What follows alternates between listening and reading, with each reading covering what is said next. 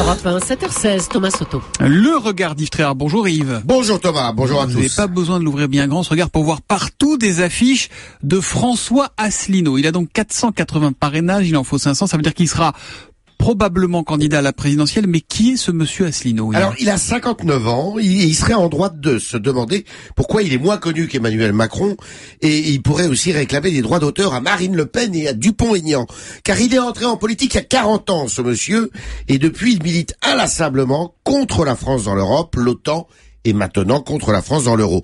Il était narque, inspecteur des finances, et il a été dans l'ombre de Pasqua avant de créer son parti, l'Union populaire républicaine, en 2007, qui revendique aujourd'hui 16 000 adhérents et vit de leurs cotisations. Et alors il est inconnu euh, Asselineau, en dehors des affiches dont vous parlez, et pourtant, il ne lui manque que 20 parrainages validés sur les 500 nécessaires pour se présenter à la présidentielle, donc a priori une formalité, et pourtant aussi, eh bien, il attend 6000 personnes à son prochain meeting, euh, le 25 mars, porte de la Villette à Paris.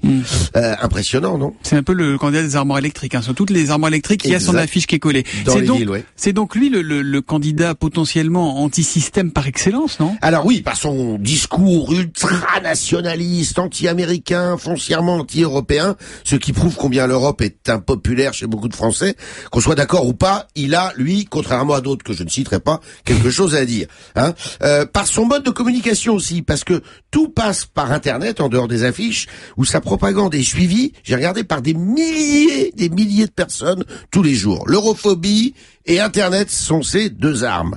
Alors vous allez me dire, Thomas, les temps changent. Les trotskistes, hein, qui ont en moyenne deux, voire trois candidats à chaque présidentielle, devraient cette année n'en avoir qu'un.